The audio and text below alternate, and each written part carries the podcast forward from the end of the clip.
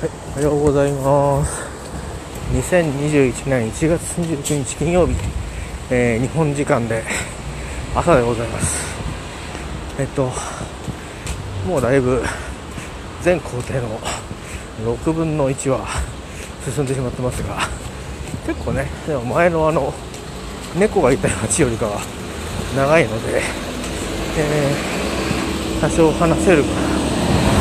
昨日一旦ね、あの、近況、近況報告じゃないけど、近況だだしゃべりをしましたが、えー無事、すっきり起きまして、といっても、なんか、携帯だけでは起きられず、えっ、と、なんだろうな、ダメ押しにしてたモーニングコールで 起きましたけど、モーニングコールっつっても機械ですよ。ホテルだとね、えー電話に仕掛けられるんだけど、自分で金払ってあの仕掛けとかないとやばいという情けない状況で、ちょっとね、あの夜あの寝やすいように薬飲んでるんで、えーその関係でね、えー、と薬が切れてないと 起きられないことがあるので、ちょっとね、このところは、えっ、と、なんていうの、あの、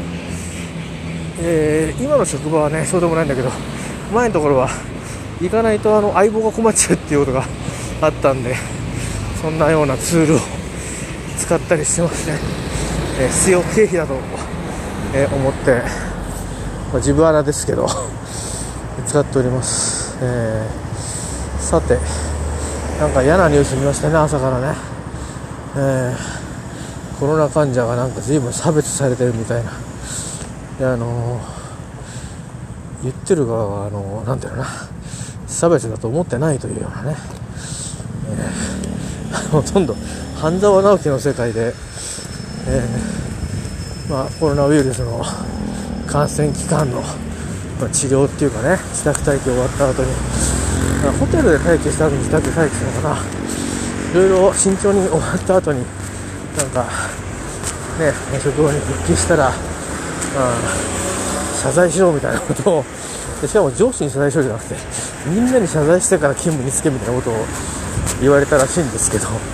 結局は在宅勤務を命じられてるっていうことで。で何の商いか分かんないんですけど福祉関係の会社ってことなんでもしかするといろんな手配物かもしれないですね。在宅でできるってことはね。実際に自分がどっか出向くんだったら在宅勤務じゃなくてなんかあのうんお金を支払っての自宅待機ってことになると思うんで。でしかもなんかあの感染を報告した時になんかあのなんとなくこうそうか大変だねというわけではなく、えーなんかあなたはちゃんとしないからみたいなことでね、えー結構そういうニュースがこのところいろんな局でやってますけど、まあ、わざと面白がってキャンペーン張ってるわけでもなく分かる気がしますよね。僕らもなんとなく自分がそういう当事者になったらそういうふうに思われるんだろうなというか。周りはそう見るだろうなというかまあ所詮その程度だっていう日本人っていうのは。えー、まあ多分平均するとみんなそうでしょうね世界中の人が。だからだからこそまあそういうね言われもない差別じゃないですかこんなのね。見えないですから、で一服盛られてるかもしれないし分かんないですよね、うん、差別して謝れって言ってる本人があんたが感染源だったってこともあるかもしれないので、ね、なかなかあのあの愚かしい話だなと思ってあの見せなかったんですけど、まあ、僕もあの差別を受けるような病になった経験があってまあ割とそのままここまでずっとこう来てるんですよね。でまあ、職場の人たちは理解があるんで、表面上、そういうこと言う人は、まあ10人に2人ぐらいでしたけども、えーでも、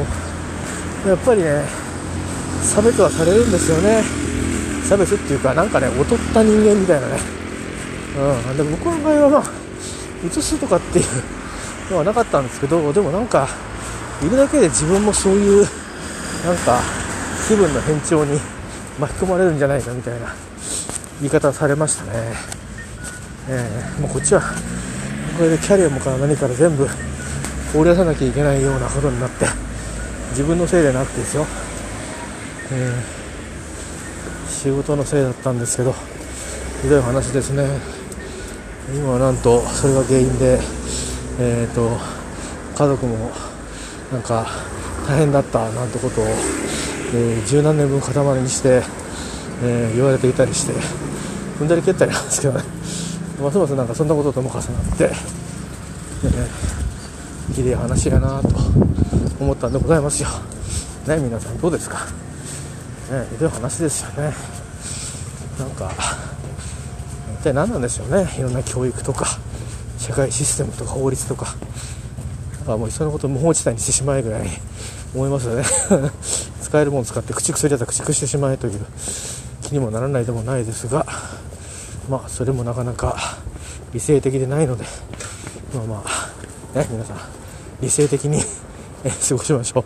えー、ちょっと朝から重たい話しましたけど、えー、どうか今日一日皆さんにとっていい日になりますように。では。